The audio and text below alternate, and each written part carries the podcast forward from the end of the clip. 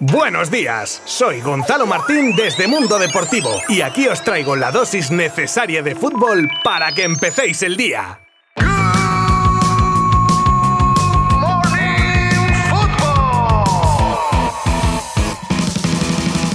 Sin medias tintas, hoy empezamos Good Morning Football con el partido del Morbo, el que llevamos esperando desde aquel surrealista sorteo de los octavos de Champions. Tres datos rápidos que dicen mucho del partido. El resultado, 1-0 para el PSG, que acaba con un 60% de la posesión y 21 remates, 8 de ellos a puerta, por 3 remates, ninguno a puerta del Real Madrid. Y lo sorprendente es precisamente el resultado que se produjo con un solitario y auténtico golazo de un Mbappé estratosférico en los últimos instantes del partido cuando tras un taconazo de Neymar encaraba a Militao y Lucas Vázquez colándose entre ambos y definiendo entre las piernas de Courtois. Además de un penalti que falló Messi, que no sé por qué sigue tirándolos, y no es que tenga nada contra el argentino, Dios me libre, pero por muy Messi que sea, pones los datos estadísticos y objetivos encima de la mesa y es casi una osadía dejarle tirar desde los 11 metros. Pero bueno, eso es problema de Pochettino en cualquier caso. Y es que el PSG fue infinitamente superior en todo a los blancos, que tienen que dar las gracias al Altísimo y a Courtois de no salir de París con la eliminatoria sentenciada. Yo igual salvo a Casemiro y a Militao, amén del portero belga. De verdad, que el análisis del partido ya está hecho, no es que quiera vaguear haciendo el resumen, os lo prometo. El PSG ha estado ayer un peldaño por encima del Madrid que mucho tendrá que cambiar en la vuelta o tiene medio pie fuera de la Champions. Resultado justo por la victoria, pero corto viendo el partido. Una Champions, por cierto, para la que ya muchos colocan como candidato a llevársela al City de Guardiola, probablemente el equipo ahora más en forma de Europa, y que jugaba ante el Sporting de Portugal al que le metía una manita, pero de esas en las que ya te acabas gustando y todo durante el partido. La verdad es que plácida será la vuelta de estos octavos para los Citizen que dejan sentenciada la eliminatoria con los goles de Marez, Foden, Sterling y Bernardo Silva por partida doble. Cuatro de estos en la primera mitad para que os hagáis una idea del dominio tan grande de los ingleses que al contrario que el PSG sí conseguían reflejarlo en el electrónico. Y mañana otros dos partidos los que disputan Inter de Milán contra Liverpool y Salzburgo contra Bayern. Todos ellos a partir de las 9 de la noche y al igual que ayer también podéis seguirlos minuto a minuto, detalle a detalle desde nuestra web y redes sociales.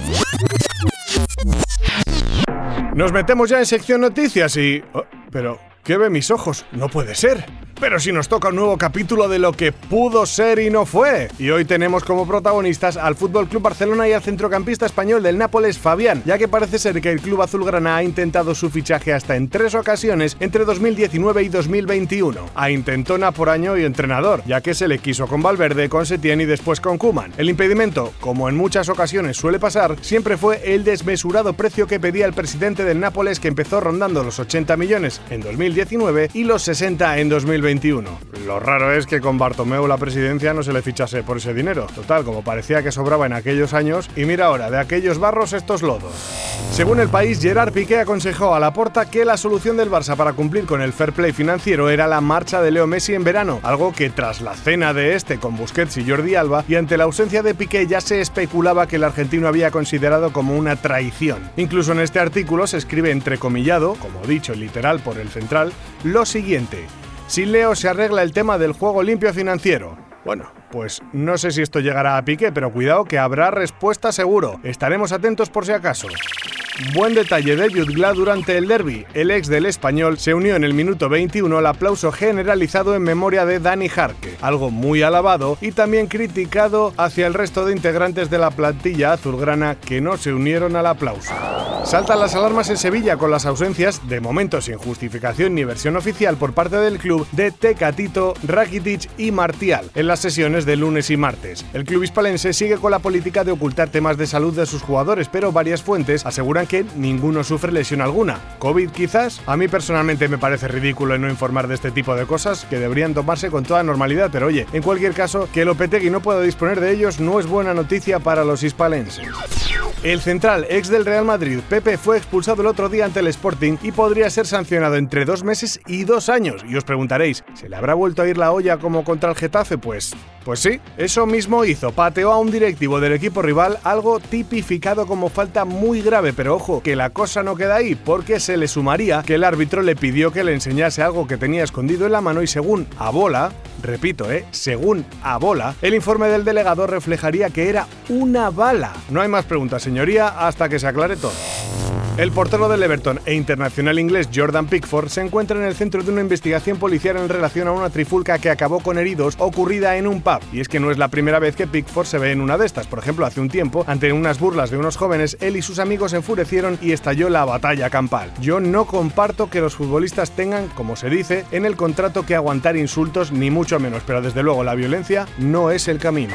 Y terminamos hoy con una historia de superación increíble que ha sacado a la luz del Liverpool sobre una de sus porteras, Riley Foster, que sufría un gravísimo accidente de tráfico en Finlandia el pasado mes de octubre y que casi la deja paralítica. Muy poco a poco va mejorando, aunque, como ella misma dice en un vídeo subido por el club, me dijeron que no volvería a jugar y sé que mi calidad de vida ya no será la misma. Y ahora, por eso lucha por tener una vida lo más digna posible. Los pelos de punta. Mucha suerte en su recuperación.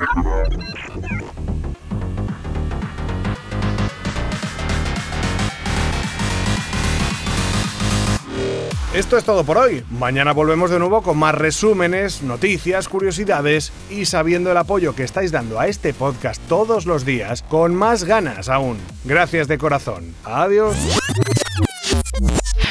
Mundo Deportivo te ha ofrecido Good Morning Football, la dosis necesaria de fútbol para comenzar el día.